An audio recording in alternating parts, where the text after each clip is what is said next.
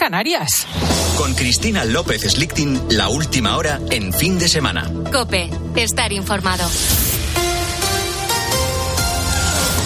El caso Coldo castiga al PSOE y da un fuerte impulso al Partido Popular según la última encuesta de GAT3 que se publica este domingo en el diario ABC. Ana Huertas. Mm, Cristina, según ese sondeo, los populares lograrían hasta 165 escaños con casi el 38% de los votos frente a los 116 de los socialistas si ahora se celebrasen elecciones. Feijóo continúa como el más valorado ante el deterioro del resto de líderes, mientras que el 44% de los encuestados señala que el gobierno no logrará agotar la legislatura. Feijó precisamente viajará esta semana a Bucarest para participar en el Congreso del PP europeo. Allí alertará cómo la trama de corrupción del caso Coldo está dañando al gobierno. Antes, esta mañana, el portavoz del PP, Miguel Tellado, ha anunciado que mañana su partido registrará en el Congreso una petición por escrito para la dimisión de Francina Armengol. También pide a Sánchez que dé la cara. Sánchez ha tomado a todo un país como rehén de sus escándalos de corrupción y de las impagables deudas que ha contraído con sus socios independentistas. Es hora de que Pedro Sánchez deje de esconderse y es hora de que Pedro Sánchez comparezca, que lo haga públicamente ante todos los españoles. Pedro Sánchez lo sabía. Pedro Sánchez sabía todo lo que estaba sucediendo y lo tapó. Y nuevo llamamiento del Papa Francisco para que se produzca un inmediato cese del fuego en Tierra Santa, que permita así la liberación de los rehenes y la llegada de ayuda humanitaria. Ante las guerras en curso, pues insiste también en que el desarme es un deber moral. Palabras pronunciadas al finalizar el rezo del Ángelus en la plaza de San Pedro. Corresponsal Eva Fernández. Más recuperado del resfriado, el Papa asegura que lleva en el corazón con dolor el sufrimiento en Palestina e Israel y plantea si de este modo se pretende construir un mundo mejor. Basta, per favore, diciamo tutti noi, basta, per favore. Caraz, os pido que continúen las negociaciones para un inmediato cese el fuego en Gaza y en toda la región, para que los rehenes sean inmediatamente liberados y regresen a sus familias que les esperan con ansia y la población civil pueda tener acceso seguro a las ayudas humanitarias. Y ante la próxima jornada dedicada al desarme, Francisco ha pedido valentía a la comunidad internacional para generar un clima de confianza que facilite la pacificación en Gaza y Ucrania. Y más noticias en Madrid. Un joven de 19 años ha fallecido esta mañana tras caer a las vías y ser arrollado por el metro en la estación de Puerta de Arganda. La Policía Nacional ha abierto una investigación para determinar las causas, aunque todo apunta a que se trata de un accidente. Y tres minutos como máximo de espera al teléfono y atención personalizada son algunas de las claves de la ley de atención al cliente que ha aprobado esta semana el Consejo de Ministros. La norma presta atención especial a los sectores de las telecomunicaciones, suministros de agua y energía, servicios financieros y transporte. Luis Calabor un texto de más de 20 páginas que incluye regulaciones importantes pensadas para el consumidor. Por ejemplo, el plazo de respuesta de una empresa pasa de 30 días a 15, una reducción importante, pero sin embargo las asociaciones avisan de que no es ni mucho menos suficiente. Rubén Sánchez es portavoz de Facua. Creemos que va a ser una oportunidad perdida para aprobar una buena ley de atención al cliente acorde a los momentos que vivimos, a los momentos tecnológicos en los que una respuesta a una reclamación se puede hacer, si no inmediata, en un plazo muy breve de tiempo. Así que nos volvemos hacia finales del siglo pasado. La principal queja que existe es que no hay responsabilidades para las empresas, ya que aunque cometan una irregularidad, la denuncia sigue siendo un proceso arduo y difícil y no acaban pagando por ellas. Un problema con el que existen muchas quejas y que esta ley trata de solucionar. Con la fuerza de ABC. Cope, estar informado. En menos de una hora arranca la jornada dominical de primera con un Villarreal Granada Ignacio Arzuaga. El conjunto castellonense necesita los tres puntos para consolidarse en la zona media de la tabla, mientras que el Granada quiere la victoria para aferrarse a sus posibilidades de permanencia en primera. Los otros encuentros de la jornada son a las cuatro y cuarto Atlético de Madrid Betis, a las seis y media Mallorca Girona y a las nueve de la noche Atleti de Bilbao Barcelona. En tenis, Rafa Nadal y Carlos Alcaraz se enfrentan a las nueve y media en un partido de exhibición. Rafael Nadal ha hablado antes del partido y así ha valorado su estado físico. Llevo desde Brisbane sin jugar un set. Bueno, confío poder jugar algún set entre el partido de mañana y tres días que me quedarán en, en Indian Wells.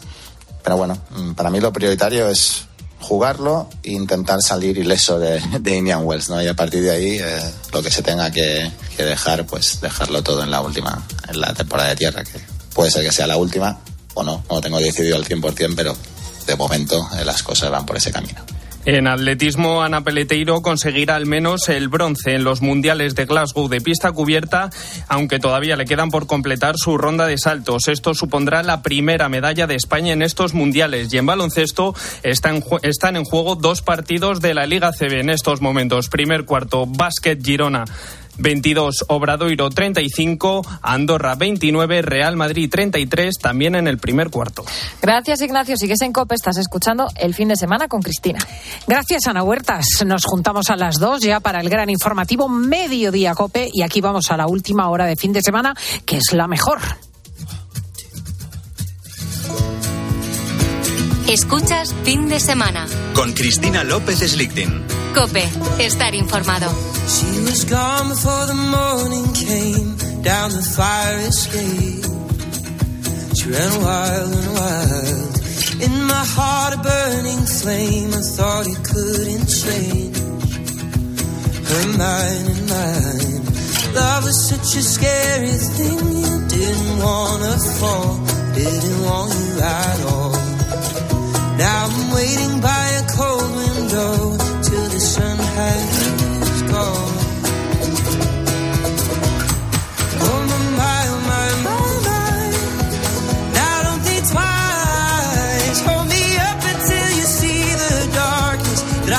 Pues sí, sí, nos va mucho mejor en lo que a nuestras plantas se refiere, las de la cocina, las del balcón, las de la terraza, las de quienes tenéis la suerte de tener un jardincito o vivir en el campo, porque escuchamos a Paula Orozco, que es directora del Centro de Jardinería La Mezquita de Cuenca.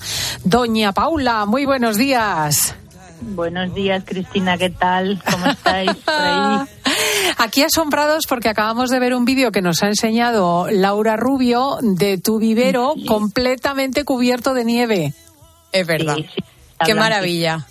Da gusto ver la nieve, pero no sé yo si a las plantas les gusta lo mismo que a mí verlo. Bueno, eh, vamos a ver. El, mira, decía mi abuela, el invierno no se lo come el lobo. Entonces, el invierno tiene que llegar y aquí en Cuenca alguna nevadita, por ligera que sea, tiene que caer. Entonces las plantas esto ya no les pilla de susto. No se nos pueden quejar.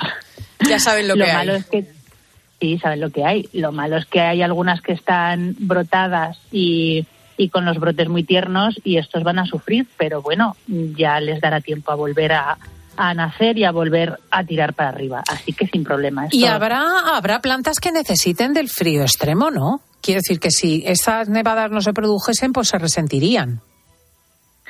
Sí, desde luego se vuelven un poco locas. A claro. ver, esto de, eh, estamos diciendo del cambio climático, etcétera, bueno, ya lo sabemos y, y, estamos todo, todo esto lo tenemos a la orden del día. Pero es verdad que hay planta que, que necesita frío y necesita horas de frío. Vamos a ver, eh, todos hemos visto las fotos de los jacintos, narcisos brotando las florecitas ya naciendo con un tomo de, de hielo encima, de, de, nieve. Estas plantas necesitan frío, desde luego. ¿Qué les está pasando a los almendros que ya estaban en flor? Pues que ahora cuando eh, están llegando estos fríos y estas heladas, pues esa flor no estaba preparada porque ya había acumulado horas de calor suficientes para hacer la floración y ahora los estamos volviendo un poco locos. Entonces ahí es cuando vamos a tener el despiste de que ya me brotó, ahora frena, eh, se han estropeado los brotes, tengo que recortar o bueno, o ya se caerá por su, eh, su propio pie las hojas estropeadas y volverán a brotar. O sea que esto vuelve un poco loca la primavera. Claro, de todas y maneras, dime, dime. estamos un poco acostumbrados a estas heladas tardías porque aquí en Cuenca hemos visto bajo cero en pleno mayo, o sí. sea que, que, ya decimos que no nos pilla de susto. Oye, eh, Paula, y efectivamente, por hacer alusión a lo más frecuente, el almendro, el cerezo, el pruno, que están ya tota estaban ya totalmente florecidos al rosa y al blanco y que ahora experimentan la helada, ¿se ven perjudicados definitivamente? ¿Se pierden los frutos, etcétera? Bueno, va a depender también de cuántos grados baja la temperatura y durante cuánto tiempo. Hay veces que si las heladas son eh, relativamente suaves, entre comillas, claro, porque estamos hablando de una helada o esta nieve que estamos teniendo. Pero esta nieve, por ejemplo, ahora mismo ya se ha deshecho mucha. y habéis visto en esos vídeos que hemos colgado en Instagram que las calles estaban limpias porque no está haciendo hielo suficiente, una temperatura bajo cero, lo suficientemente fuerte como para que esa nieve se convierta en hielo y sufra tanto esa flor que teníamos en los almendros. Muchos, desde luego, que sí que eh, lo van a notar, se nos van a estropear las flores, no van a poder eh, cuajar o cuando cuajen, lo que os decía, que tengamos alguna otra helada primaveral ya con el frutito cuajado, ahí es cuando también vamos a ver que se nos caen los frutos. Mm, dependiendo de esa helada y de las horas de hielo que tengamos, pues una planta sufrirá la pérdida total del fruto o parcial. Y si tenemos una planta simplemente como decoración en el jardín, pues mm, vamos a echar de menos esos frutitos que siempre íbamos a tener, pero la planta va a seguir viva. Estas heladas que estamos teniendo en estos momentos, al menos en nuestra provincia, no son como para que perdamos, eh, o sea, esto no es una filomena, no va a ser la mm. filomena que en aquel momento sí que se estropeó muchísimo arbolado y, ya nos acordamos de aquella época. Pero estos fríos que tenemos ahora no van a ser tan graves para la planta, pero sí alguna, algún fruto se nos va a perder, eso desde luego. Oye, eh, Paula, mm, en términos generales, ¿hay que hacer algo ahora con las plantas? Porque nos hemos acostumbrado que el invierno es momento de mucho reposo. O sea, bajar eh, la intensidad de riego muchísimo y a entender que las plantas están hibernando. Pero ya eh, hay que levantar una ceja. Sí, desde luego que, bueno, tenemos ganas de primavera, desde luego, porque estas semanas de atrás, esa primavera de mentira que tuvimos, ya hubo gente que se animó. De hecho, nosotros en el garden tenemos geranios a la venta, claveles. Hay un montón de planta de flor que nuestros clientes están comprando porque tenemos ganas de primavera. Ahora, eh, ¿qué es lo que pasa con esa, ese jardín que ya estábamos empezando a preparar? Pues estas nieves nos van a obligar a parar otra vez y volver a cubrir. Si habíamos descubierto eh, con las mantas térmicas que hemos hablado en alguna ocasión habíamos cubierto alguna planta un poquitín más sensible porque tengo un limonero chiquitín en la terraza porque tengo alguna planta que sé que se me estropean los brotes nuevos con las heladas tardías.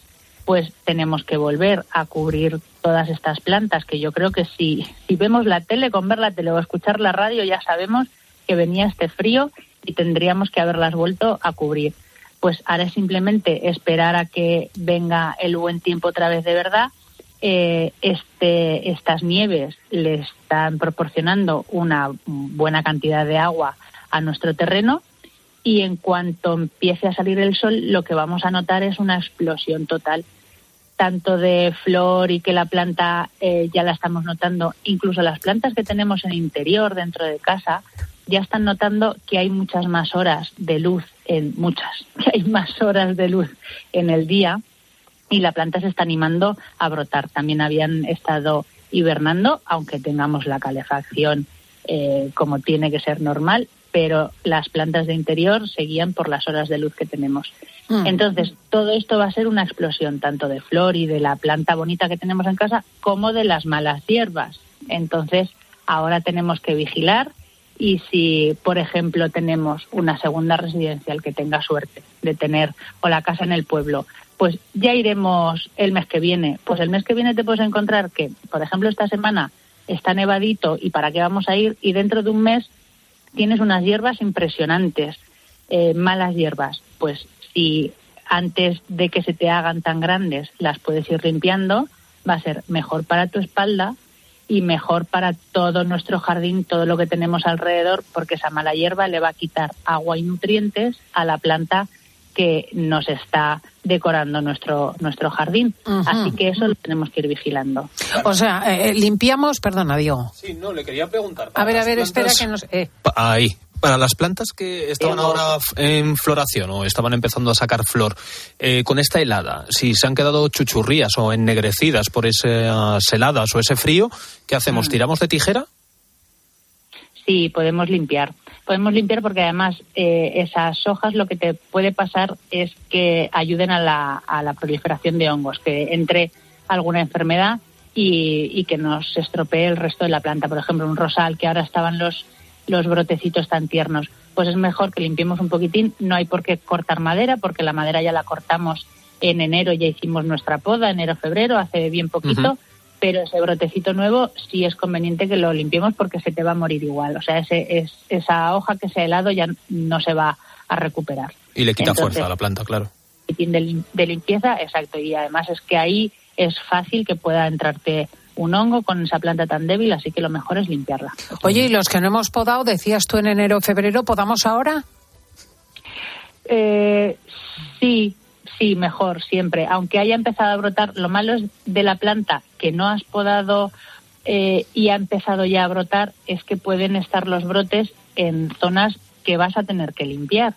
Pero es mejor siempre que lo hagas ahora, que no esperes más, que no lo hagas más tarde, porque más tarde habrá brotado la planta tanto que si podas, podarás mucha eh, zona vegetal, mucho verde que es el que le está ya dando fuerza a, a toda la planta. Hombre, la Entonces, otra opción es no podar en absoluto. Pero vas a perder la forma, Cristina. La ah. forma, si es una poda simplemente decorativa, bueno, pues ya limpiarás, ya podarás y volverás a recuperar la forma el año que viene. Pero si es una, eh, ¿qué te voy a decir? Algún arbusto que te, que te haga perder de verdad la forma, si te hace mucha madera y mucha leña, en la base de, de, la planta, por ejemplo, una lavanda. Aquí en Cuenca que tenemos unas aromáticas preciosas. Pues si no dejas, eh, si no podas y dejas que crezca todo el brote en las puntas, en los extremos, se te vacía por debajo y se te hace una planta muy salvaje.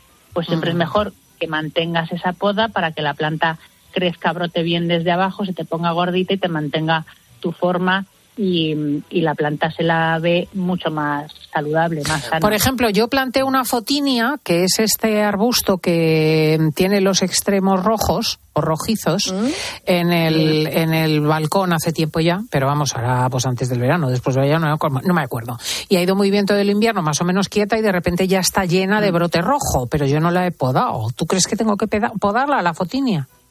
No, la fotinia no, es no todas las plantas es obligatorio que las, las podemos todos los inviernos.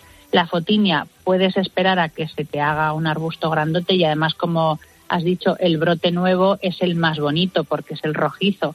La fotinia tiene una hoja verdosa y hay variedades que, que tienen esos brotes nuevos rojos, incluso rosados, chulísimos. Si podas ahora, te vas a cargar ese brote y lo bonito que es. Oye, Pero... ¿y hay que abonar o hay que hacer algo hasta la próxima vez que hablemos? O sea, ahora en esta especie de, sí. de, final de invierno, comienzo de primavera, ¿hay que hacer algo con las plantas? Claro, incluso estas lluvias, esperemos que a partir de ahora vengan lluvias y no nieves, estas lluvias te pueden ayudar a disolver muy bien eh, los fertilizantes que utilicemos, los abonos que utilicemos en nuestros jardines o jardineras y se irán disolviendo a lo largo de un mes, mes y medio, tres meses incluso los abonos de liberación lenta y así les ayuda a ese brote y a tirar esta primavera y a que tengas plantas preciosas. No sea que se os vaya a olvidar y no me tira la planta y qué mal que está brotando y qué fea que está. Claro, es que hay que echarle un poquitín de comer, eso ya lo hemos dicho muchas veces. Aguasta es un bocadillo vacío, hay que rellenar, hay que rellenar el bocata con una buena chicha. ¿Y qué tipo de abono le damos, el de crecimiento o el de floración? Depende de la planta a la que, a la que le tengas que aportar. Eh, estamos empezando primavera, siempre va a ser mejor que hagas un abonado. Además, hay abonos de liberación lenta. Me refiero a los de liberación lenta, puedes hacer una sola aplicación y eh, se va liberando a lo largo de dos, tres meses, suele ser el caso. Si tienes plantas con floraciones exuberantes ahora en primavera, sí que tendrías que utilizar uno específico de floración. También las plantas de interior que florezcan ahora en primavera, hay que utilizar un fertilizante específico para floración. Y el resto del año, cuando ya no toque florecer, un mantenimiento. Pero ese mantenimiento en época de crecimiento sigue siendo un abonado pues para siempre específico para sus plantas tenéis eh, abonos específicos para rosales, para flor, para planta de interior, ya os digo, con flor o sin flor, siempre será mejor que utilicéis un fertilizante específico para cada planta. Mm, oye, y por, aprovecharme ya también, el pensamiento, que planteé un montón de pensamientos en la terraza, oye, han aguantado todo el invierno, han hecho flores todo el invierno. Eh, ahora con todos esos pensamientos, ¿qué hago? ¿Los podo todos? ¿Espero la primavera? Puedes esperar, el pensamiento te va a seguir muy bonito hasta que ya pase calor. El pensamiento mm. es de esas plantas que quieren frío y les gusta el frío y están muy bien bajo, aunque sea una capita de nieve. Son como los ciclamen, ¿no? Eh, sí, como el ciclamen de estilo. Sí. El ciclamen al sol también lo pasa mal. Entonces, el pensamiento lo vas a tener estupendo hasta abril y mayo, y ya no me metería en mayo, eh, porque en mayo se te van a poner ya muy feuchos, entonces antes de que se te pongan feos, los puedes retirar y es cuando vas a poner tus petunias o surfinias para lucir el resto de primavera y verano. Ah, ¿y los quitas? ¿Los arrancas? Vamos a ver, el pensamiento te puede aguantar dos temporadas, dos inviernos. Pero si tienes la suerte de poder reservar esa jardinera y poner otra con petunias o surfinias, pues perfecto. Si no tienes hueco, pues bueno, el pensamiento es una planta baratita que la puedes no tirar a la basura. Puedes donarla incluso a un jardín o hacer eh, mulching con, con ellos y lo sustituyes para tener tu, tu balcón florido con otra sí. Es que yo había oído efectivamente que hay muchos que se van quitando, sí. Bueno, la verdad que estaríamos horas. Eh, ha mm. sido un desastre planificar así tan corto el espacio de Paula Orozco, directora del Centro de Jardinería La Mezquita de Cuenca, pero os prometemos que como la primavera está a la vuelta de la esquina... Yo tengo que, hacer muchas preguntas sobre el hacer japonés, sobre todo, que me tiene loco. Claro, uh. claro. Pues a partir del veintitantos que es primavera te llamamos otra vez, Paula. Muchísimas gracias. Gracias a vosotros, gracias Cristina, Diego. Adiós, adiós. Escuchas fin de semana. Con Cristina López Slichting. Cope, estar informado.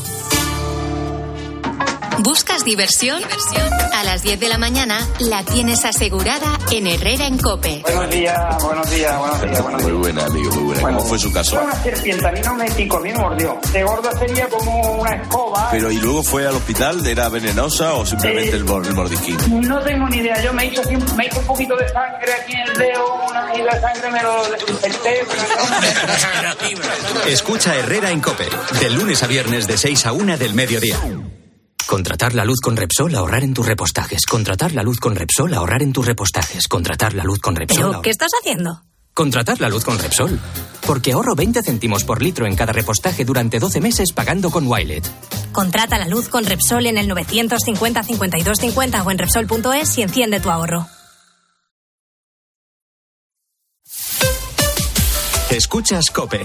Y recuerda, la mejor experiencia y el mejor sonido solo los encuentras en cope.es y en la aplicación móvil. Descárgatela. ¿Sabes lo que se lleva? Se lleva la repostería sin, sin huevo. Con Yolanda, claro. Solo con Yolanda los bizcochos, las magdalenas, todos los dulces salen esponjosos y suaves. Y todo sin huevo. Por eso con Yolanda, la repostería sin huevo está de moda. Yo, Yolanda, es lo que se lleva. En la sección de harinas de tu súper. Nos encontrarás en todas las redes sociales. Ten vista. Solo en Vision Lab gafas graduadas con cristales antirreflejantes 59 euros. ¿Cómo lo ves? Y con progresivos 129 euros. Más info en visionlab.es. Descubre los diseños exclusivos y los productos innovadores de las tiendas porcelanosa. Piezas de gran formato, griferías con sistemas de ahorro, cocinas de inducción invisibles. La casa de tus sueños está en porcelanosa. Y ahora, del 1 al 16 de marzo, aprovecha los días porcelanosa con descuentos muy especiales. Porcelanosa. Hay dos tipos de motoristas. Los moteros, que llegan en 5 minutos, y los mutueros que hacen lo mismo, pero por menos dinero. Vente a la mutua con tu seguro de moto y te bajamos su precio, sea cual sea. Llama al 91 555 5555. Hay dos tipos de motoristas: los que son mutueros y los que lo van a ser. Condiciones en mutua.es. En la noche, la radio deportiva tiene un referente. Y en el Mallorca, pues el sueño increíble. Con miles de personas ahora mismo en Somos viviendo la fiesta de este pase a la final. Esto es lo que canta ahora el estadio de Somos. ¡Vamos a Sevilla! Se van a Sevilla miles de seguidores del Mallorca. Escucha a Juanma Castaño en el partidazo de Cope. De lunes a viernes, desde las once y media de la noche. El número uno del deporte.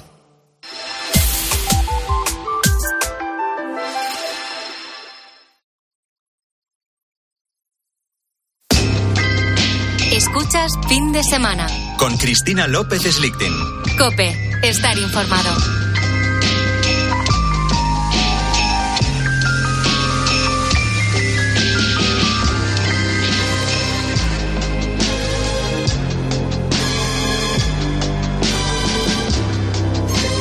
Empieza el mes de marzo y evidentemente es momento de llamar a Javier García Arevalillo, que es nuestro experto en series, para ver qué llega, cuáles son las novedades para marzo en el mundo seriéfilo. También se ha apuntado ya nuestro querido Diego González. ¿eh? Tú oyes la palabra para, serie. Como para no apuntarme. Muy buenos días. De Arevalillo son únicas. Muy buenos días, Javier. Muy buenos días, Cristina. Un placer como siempre. Eh, a ver, no sé qué está pasando en 2024, pero tres meses que llevamos y, los tres eh, tenemos series de una calidad, vamos, eh, superlativa. Y mira que estábamos con el miedo de que la huelga de guionistas hubiese afectado, pues oye, de momento eh, todos son maravillas. Y hoy, por supuesto, como intento siempre, traigo un poco de todo, un poco de todos los géneros para, oye, pues para todos los públicos, básicamente. Uh -huh. Y una serie que ha aparecido de la nada y está sí. recogiendo las mejores críticas y yo he empezado a ver y la verdad que me gusta bastante. Y me he Hmm. quedado a mitad del primer capítulo. Shogun. Shogun. No te dejes engañar por nuestros modales. Nuestras reverencias son nuestros rituales. La muerte está en nuestro aire, en el mar y en la tierra. Recuerda, vivimos y morimos. Aquí tienen un dicho que dice los hombres tienen tres corazones. Uno en la boca para todo el mundo, otro en el pecho solo para sus amigos y un corazón secreto enterrado profundamente donde nadie puede encontrarlo. Bueno, yo estoy eh, fascinado de momento por los dos capítulos que llevo vistos eh, con esta serie que, como bien decías, Diego, eh, pocos la teníamos en el radar, honestamente. Tiene muy buena y, pinta, ¿eh? Y es espectacular. O sea, ha, ha conseguido, no sé si conocéis la, eh, la web de Rotten, eh, Rotten, Tomatoes, que es como, vamos, igual que IMDB y estas plataformas uh -huh. un poco de valoración de series, pues le están dando un 100 eh, sobre 100, o sea, un 100% eh, de calidad a, a, la serie. De momento, insisto, que llevamos dos capítulos, pero vamos, no puede apuntar mejor. Eh, Nos retrotrae un poco el nombre Shogun al cine sí. clásico japonés, uh -huh. evidentemente, y en realidad como tiene como aire medieval. No sé si es esa el, el sesgo. A ver, efectivamente es una palabra japonesa para designar al gobernante supremo. Y sí, lo que nos ofrece de momento esta serie es una adaptación maravillosa del Japón de los samuráis, pero no medieval. Es más bien de, eh, eh, de los siglos, bueno, del siglo XVI. Eh, digamos que en la época medieval hubo un shogun, eh, pero esta serie, digamos, va a retomar la idea de Shogun a través de uno de los personajes concretamente en medio de una especie de guerra civil que se intuye muy a lo Juego de Tronos eh, con un elemento además especialmente interesante que es la llegada de marinos ingleses eh, a una tierra a la que ya han llegado fundamentalmente los portugueses y los eh, eh, bueno pues porque hace pocos años relativamente en, la época de la serie que es, tuvo lugar el viaje de Magallanes, el, paso de Magallanes famoso y se establecieron las primeras, vamos, los primeros asentamientos, principalmente de marineros y de y comerciantes y de misioneros. Y se atreve a describir el viaje y la misión de los primeros jesuitas. Sí. A ver, este es honestamente, ¿eh? y esto ya es una, un sesgo muy personal, es uno de los elementos que me puede llegar a rechinar más conforme avance la serie. Eh, de momento lo han presentado un poco pues como un elemento político más eh, y con y oye pues que detrás de esos eh, de esos misioneros pues hay un interés principalmente vamos prácticamente militar. Comercial. Sí, o sea comercial barra militar barra digamos que es un juego de tronos en el que la religión como en Juego de Tronos, como en tantas, tantos dramas de, época, eh, juega un papel capital. Veremos cómo evoluciona. Eh, a ver, de momento a mí me ha gustado, pero es verdad que ese punto. Ah, no, es complicado teniendo en cuenta que dar la vida por el poder o por el dinero o por el comercio es poco habitual, francamente. Cuando está el martirio de por medio, reducirlo es una tontería. Bueno, vamos a saltar de la adaptación histórica a la distopía política, con una mm. serie también muy esperada, El régimen. Since I became your Chancellor, we have grown considerably as a country. It is time to show America and the world precisely what we are worth. Bueno, la destaqué en su momento como una de las series más esperadas de 2024 y confío en que esté a la altura de esas expectativas. Lo que podemos contar es que estamos, pues eso, ante una distopía en la que el personaje al que interpreta Kate Winslet ha tomado el poder en una pequeña república europea como, ¿cómo decirlo?, una especie de, de dictadora populista contemporánea. Un planteamiento mm. peligrosamente cercano. Es que, a ver, no es difícil de imaginar, ¿verdad?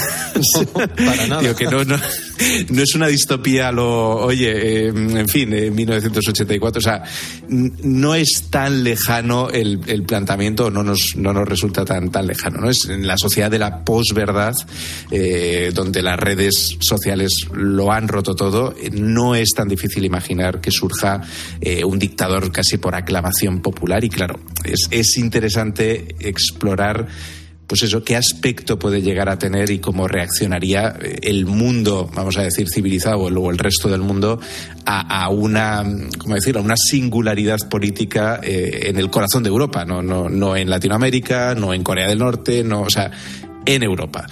Eh, y yo creo que además le van a dar, bueno, me consta que le van a dar también un toque medio humorístico, medio humor negro, eh, un poco curioso, eh, esas famosas, esas maravillosas comedias de humor negro de, la Unión Soviética, de Stalin, pues yo creo que le van a dar ese toque y a mí me encanta, porque no es solamente distopía política, sino a lo, a lo Years and Years, por ejemplo, sino, pues darle un giro más y tomárselo un un pelín a broma lo que se pueden tomar. Mm, pues me apetece muchísimo a mí esto. Eh, además es que Kate Winslet es garantía de... desde Made of Town eh, es garantía de que la miniserie en la que aparezca va a ser buena. Y no podía faltar, y nos hace especial ilusión que llegue la cuarta temporada de The Chosen. Es la hora.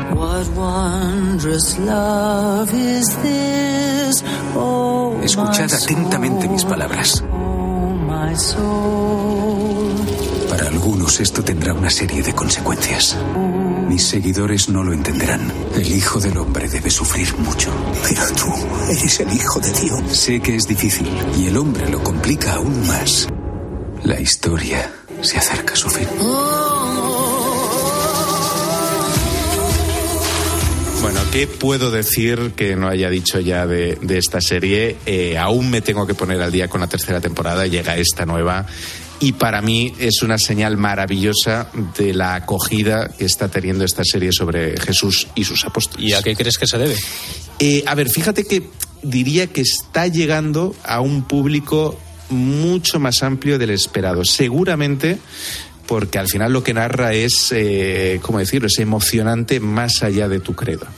Eh, o, de las creencias que, que, uno pueda tener. ¿no? Es la historia de amor de Dios por los hombres y consigue algo además de, para mí, de mucho mérito y es lo que más me emociona de esta serie con diferencia, ¿no? que traslada al hombre contemporáneo, o sea, le lleva, le arrastra hasta, eh, hasta la Judea de, del siglo I y para mí, que he leído el Evangelio unas cuantas veces, eh, es mira que habré leído esos pasajes, eh, esos milagros, esas palabras, y lo que consigue la serie es que me impacten como la primera, o sea, como si los estuviese viviendo en persona y por primera vez. Y eso es de un mérito brutal y yo creo que esa, esa no, no, no, lo voy a reducir a emotividad, pero, eh, pero esa emoción a flor de piel, ese impacto que tiene la serie, que tiene la mirada del, del, actor que interpreta a Jesús, eh, de, cómo han ido llevando los guiones, los diálogos, cómo han ido injertando las palabras literales del Evangelio, pues con, con esa dramatización o esos añadidos, pero que le aportan muchísimo a la, a la historia. Eh, pues eso, a mí me, está sorprendiendo mucho ver, ver tweets de personas que, que, para nada son, son católicas, son cristianas, católicas, o, y, y, sin embargo están disfrutando mucho la serie. Así que vamos, yo mm, encantado y, además que engancha desde, desde el primer capítulo. Qué bonito. Y no podía faltar en la lista de Arevalillo una serie policíaca. Llega Manhunt, la caza del asesino. Voy a ser el hombre más famoso del mundo. Señor presidente, la Confederación muere. La Unión se sala. ¡Libertad para el sur! ¿Qué ha pasado? Le han disparado al presidente. Los testigos dicen que John Wilkes Booth, un momento, ¿el actor? Como un actor conocido comete un crimen ante un público de 1.500 personas y escapa. Encuentra al hombre que mató a mi marido.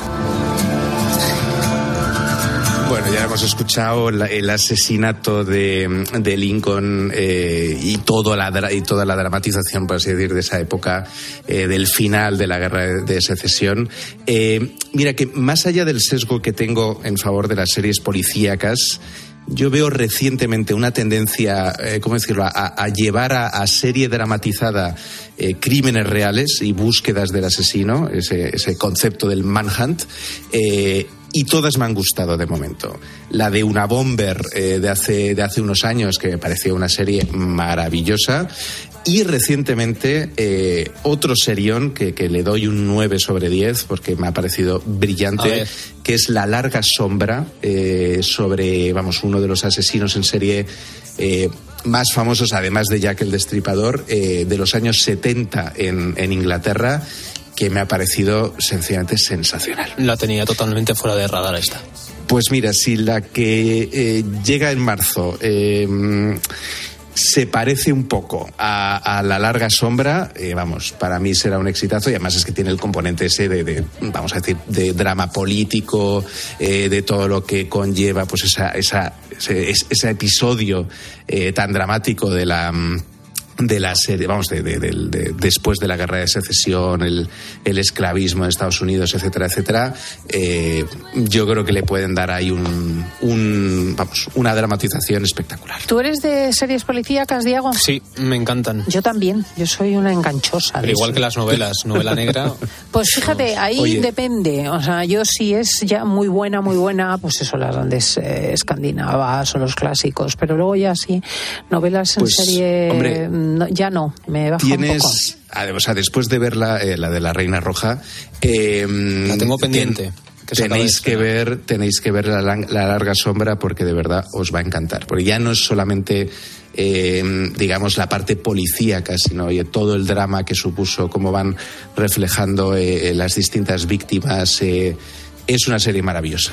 Va más allá de lo policial. Y si os parece, vamos a cerrar con otra de las grandes esperadas de este 2024. Llega por fin el problema de los tres cuerpos. De niños tenemos miedo a la oscuridad. Podría haber cualquier cosa ahí fuera. Lo desconocido nos inquieta. Hay quienes dicen que no debemos indagar demasiado acerca de quién más puede estar viviendo en esa oscuridad. Más vale no saberlo. Pero seguimos investigando. La vida busca vida.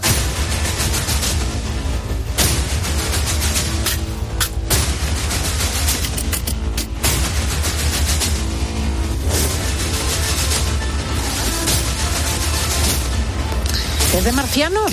¿Qué, ganas? No lo sé, ganas no tengo, ni idea, pero tengo muchas ganas. Exacto, exacto. A ver, eh, cuento un poco de qué va sin, sin, sin eh, cometer muchos spoilers, porque está basada en, en, una trilogía de libros de, de Cixin, eh, Liu, bueno, impronunciable, pero es, un chino.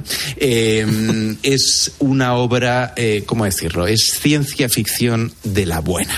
Pero de la buena como, tipo Los, Fringe o algo así. Eh, a ver, es que la buena ciencia ficción... Eh, digamos que nunca es solamente ciencia ficción. Exacto. Entonces, eh, en este caso, o sea, pensemos, Foundation, hoy al final va de, o sea, es una alegoría del mundo después de eh, la caída de la Unión Soviética eh, y, de, y, del, y de la potencia nuclear y, vamos, y todos sus posibles efectos, ¿no?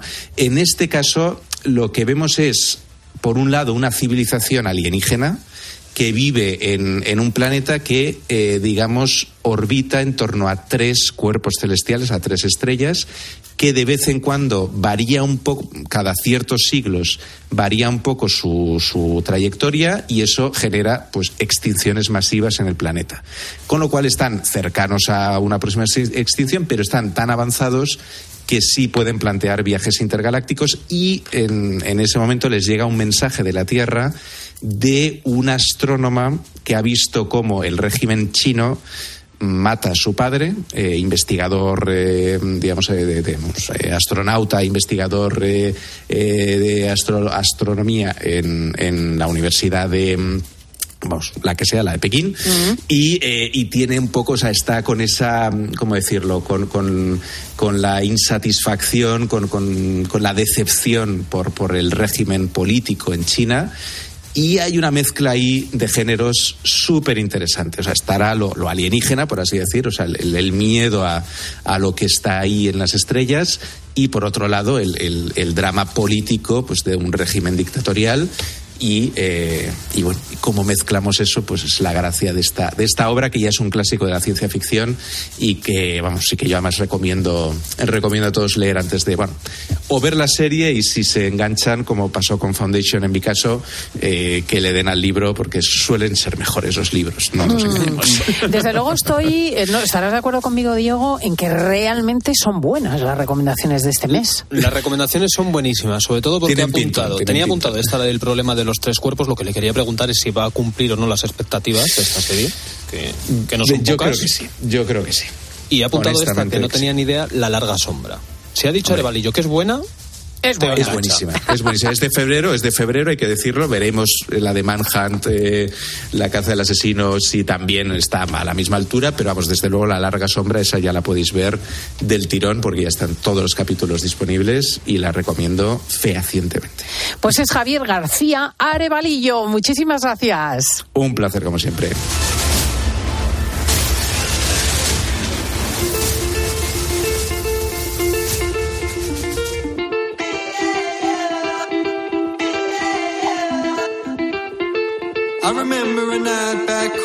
Some distant years ago, as my dog ran along the road. Sé de buena tinta a la 1.42, 12.42 en las Islas Canarias que hay quien está pendiente de lo que va a pasar a continuación, porque varios amigos míos me lo han preguntado.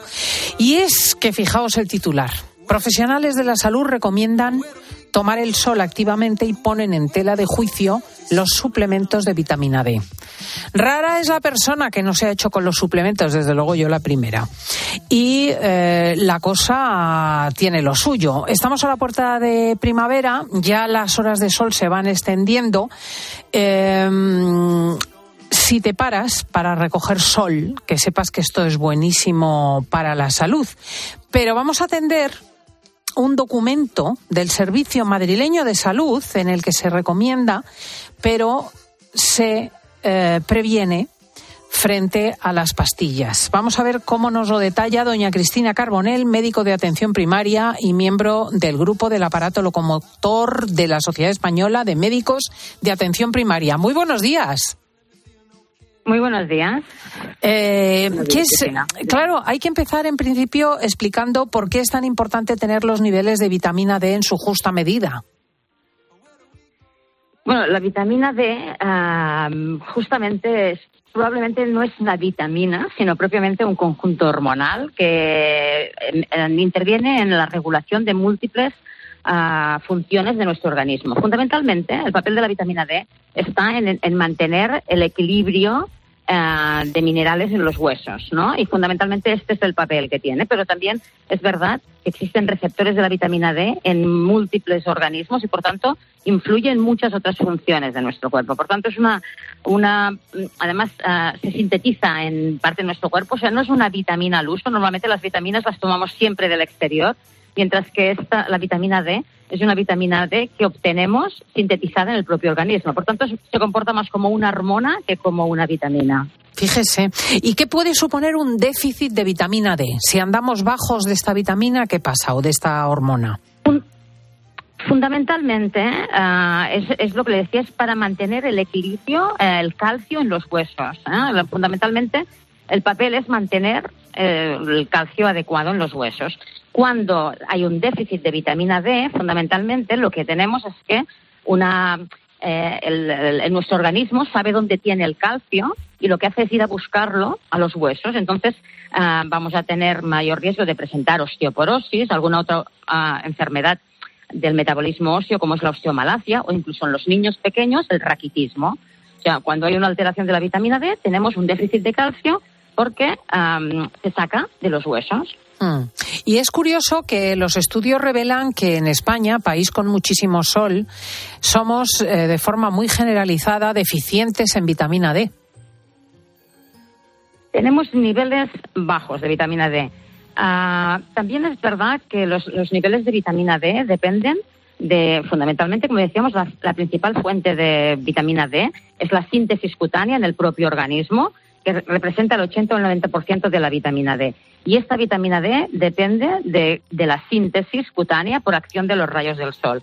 Pero también es verdad que puede, eh, esa síntesis viene influida pues por la latitud donde vivimos, de hecho, nosotros estamos en el paralelo 42, estamos prácticamente a la altura de Nueva York o de otras ciudades, ¿no? Que son, estamos eh, tocando el hemisferio norte, aunque seamos un país soleado, pero también depende de, de la época del año en la que tomemos el sol, de la hora del día en que tomemos el sol, de si hay nubes o no hay nubes, si hay mucha contaminación o no hay, o hay, poca contaminación. Es decir, tenemos numerosos factores que pueden influir en esta síntesis de vitamina D. Mm, se lo digo porque incluso había teorías que establecían que genéticamente éramos los españoles eh, tendentes a esta deficiencia en vitamina D. Pero bueno, sobre esto hay discusión. Tener, niveles, sí, sí, sí, tener niveles bajos de vitamina D en pacientes asintomáticos y que no tengan ninguna, ningún factor de riesgo para tener niveles bajos de vitamina D es lo que no, no parece demostrado. O sea, la revisión de la evidencia en el momento actual, siempre hablamos del momento actual, ¿no? Porque no sabemos qué puede salir, qué publicación puede salir en los próximos ah, tiempos, pero en el momento actual, la, revisión de la evidencia actual dice que no se recomienda determinar la vitamina D en pacientes asintomáticos que no tengan determinados factores de riesgo. Es decir, que no sean pacientes que tengan osteoporosis o estén tratados por alguna enfermedad del metabolismo óseo, que sean pacientes que tengan un problema de malabsorción como pueden ser las, pacientes con celiaquía o pacientes obesas que han sido sometidas a cirugía de bariátricas para pérdida de peso, o pacientes con insuficiencia renal, es decir, o pacientes con la edad avanzada. Piense que la síntesis cutánea que antes hablábamos es mucho mejor en la población joven que en la población anciana. A medida que envejecemos, nuestra piel tiene mayor dificultad para sintetizar vitamina D. Entonces, con la edad también es mucho más prevalente este déficit de vitamina D. Hmm. También la, gente que va muy cubierta, ¿no? Si, por ejemplo, usted, ah, si la gente va cubierta por razones ah, médicas o, por o, con filtros solares, pues tienen niveles bajos de vitamina D. Claro. Bueno, pues vamos a esta cuestión tan polémica. Expertos que recomiendan que no se tome vitamina D suplementada en pastillas, en gotas, en lo que sea. Es lo que le comentaba, lo que hasta ahora todos los estudios no han demostrado que suplementar, que dar suplementos de vitamina D a la población que no tiene ah, una enfermedad como para que, requiera ah, suplementar, no ha demostrado ningún beneficio. Entonces, lo, eh, que hemos de conseguir es ah, la vitamina D de una manera natural, en la medida de lo posible. Eso significa que hay determinados grupos de pacientes, como los pacientes con osteoporosis, como le decía, insuficiencia renal, determinados medicamentos que alteran el metabolismo de la vitamina D, determinados pacientes en los que sí debamos mirar en sangre qué niveles tienen y suplementarles, corregirles si tienen un déficit, porque claro, si hablamos de déficit tendríamos que hablar de corrección de niveles, no de suplementar, suplementar sea, normalmente lo que todos tenemos es que tomar una ingesta, tener una, unos niveles adecuados a través de la síntesis cutánea y de la ingesta de alimentos. Alimentos fundamentalmente pescados ricos en grasa, yemas de huevos, algunos hongos, determinados ¿no? alimentos que pueden ayudarnos.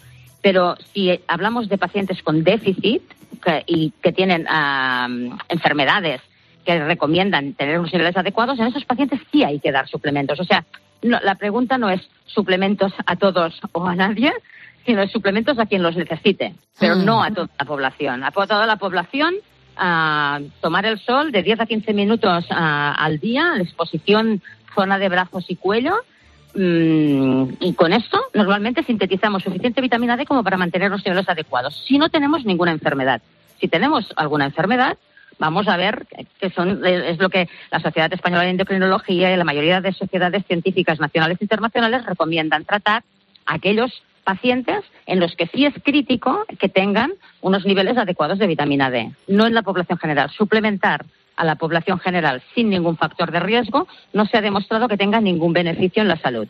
Fíjese.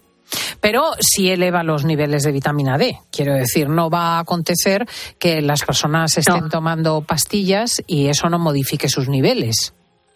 Modifica los niveles, pero cuando se ha mirado si esto repercutía en tener menor mortalidad, menor enfermedad cardiovascular o menor eh, infecciones, no, no servía para nada.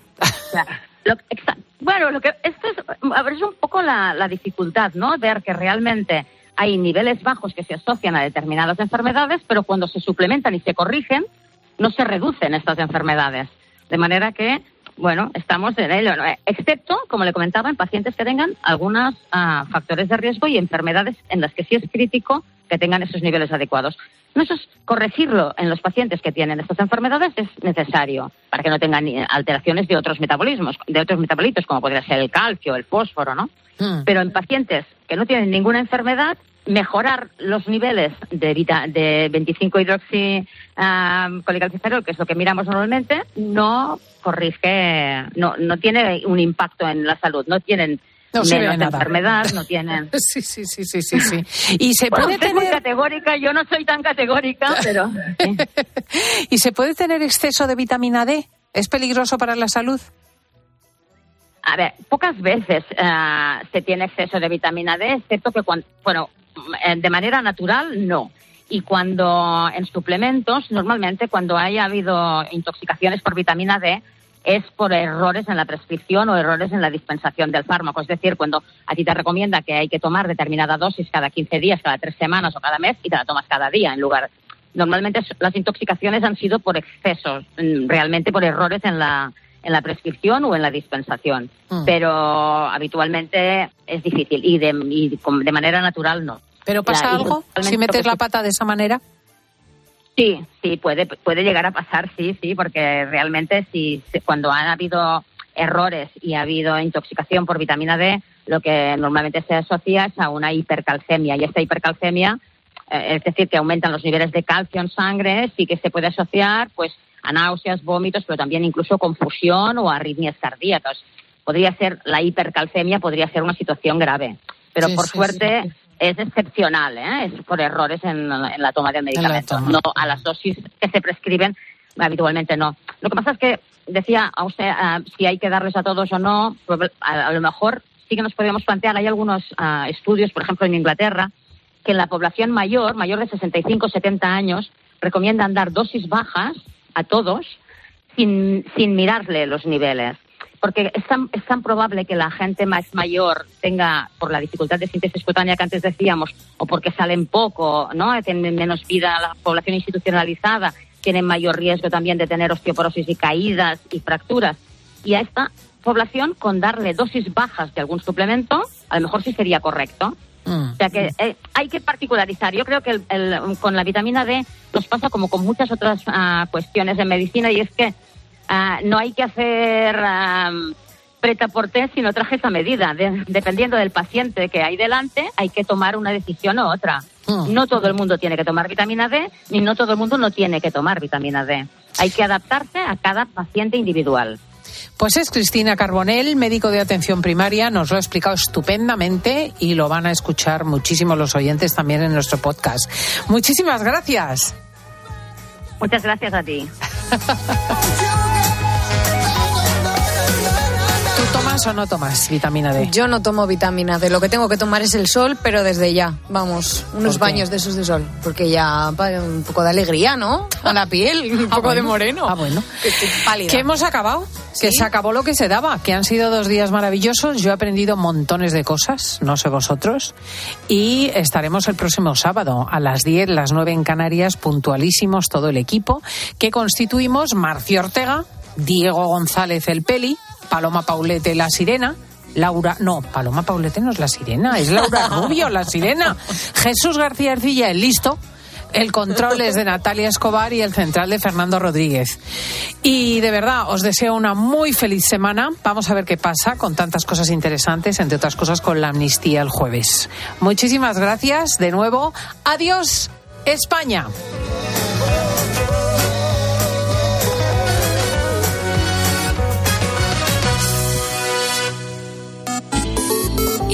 Piensas? Escribe a Cristina López Slichting en Twitter en arroba fin de semana cope, en nuestro muro de Facebook Cristina Fin de Semana o mándanos un mensaje de voz al 666 55 40 00. 3,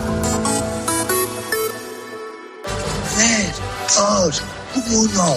¡Cero! En el día de su cumpleaños. ¡Qué barbaridad cómo pasa el tiempo! 13 rinde homenaje a uno de los mejores actores de nuestro país. Bueno. Pepe Isbert. Ya voy comprendiendo. La gran familia. Vamos, que está empezando. Y bienvenido, Mr. Marshall. Los días buenos están a punto de llegar. El domingo a las 3 menos cuarto de la tarde. Viva el cine español en 13. En la venta de tu coche puede ser un loser o un pluser. Un loser no valora su tiempo. Un loser se deja embaucar con ofertas de compra que no se respetan. ¿Quieres ser un pluser? Ven directo a Ocasión Plus para recibir siempre la mejor tasación pago en el acto y siempre con total transparencia. Ocasión Plus. Ya somos más de 200.000 plusers. ¿Te unes? Ocasión Plus. Escuchas Cope. Y recuerda, la mejor experiencia y el mejor sonido solo los encuentras en cope.es y en la aplicación móvil. Descárgatela. Cuando Elena abrió su paquete de Amazon, sintió mariposas en el estómago. Tecnología de cocción rápida, en modo grill. Y con esa air fryer, Elena consiguió cumplir sus sueños culinarios por un precio de rechupete. Cinco estrellas de Elena.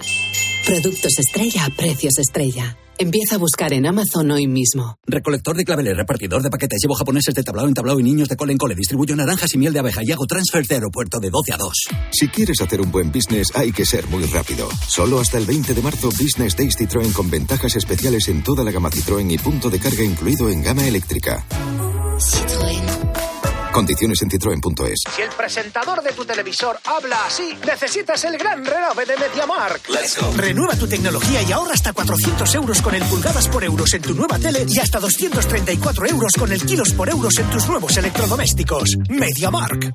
Los protagonistas de la actualidad. La presidenta de la Comunidad de Madrid, que es doña Isabel Díaz Ayuso. Muy buenos días. ¿Qué tal? Se sientan cada mañana con Carlos Herrera.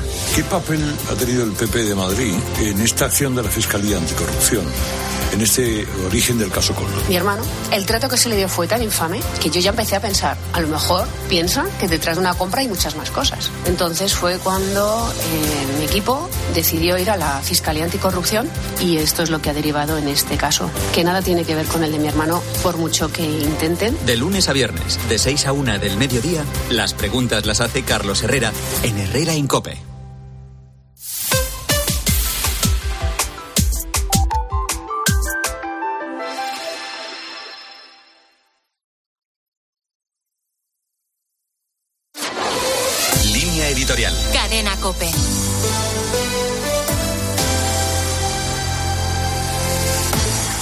Termina una semana horrible para el Gobierno y para el Partido Socialista, que sin haber digerido todavía los pésimos resultados de Galicia, se han visto envueltos en un escándalo de corrupción cada vez más turbio conforme se van conociendo detalles que afectan ya a la propia presidenta del Congreso. La expulsión del exministro Ábalos al grupo mixto reduce aún más la precaria mayoría de Pedro Sánchez tras la ruptura entre Podemos y Sumar. Y mientras mengua la coalición, la apertura de una causa penal por terrorismo contra Carles Puigdemont en el Supremo supone una carga de profundidad contra el anteproyecto de ley de amnistía el pilar sobre el que pivota esta legislatura. Apenas tres meses después de la investidura de Pedro Sánchez, la sensación es ya de final de ciclo, de una legislatura incapaz de arrancar, con una aritmética parlamentaria sencillamente imposible con su fama, ganada a pulso, de salir victorioso contra todo pronóstico de las situaciones más adversas, Pedro Sánchez ha optado por una estrategia de huida adelante que cada día que pasa hunde más al Partido Socialista. La pérdida de poder institucional es, paradójicamente, la clave de la fortaleza interna de Sánchez, sin más contrapesos entre los varones autonómicos el manchego Emiliano García Paje.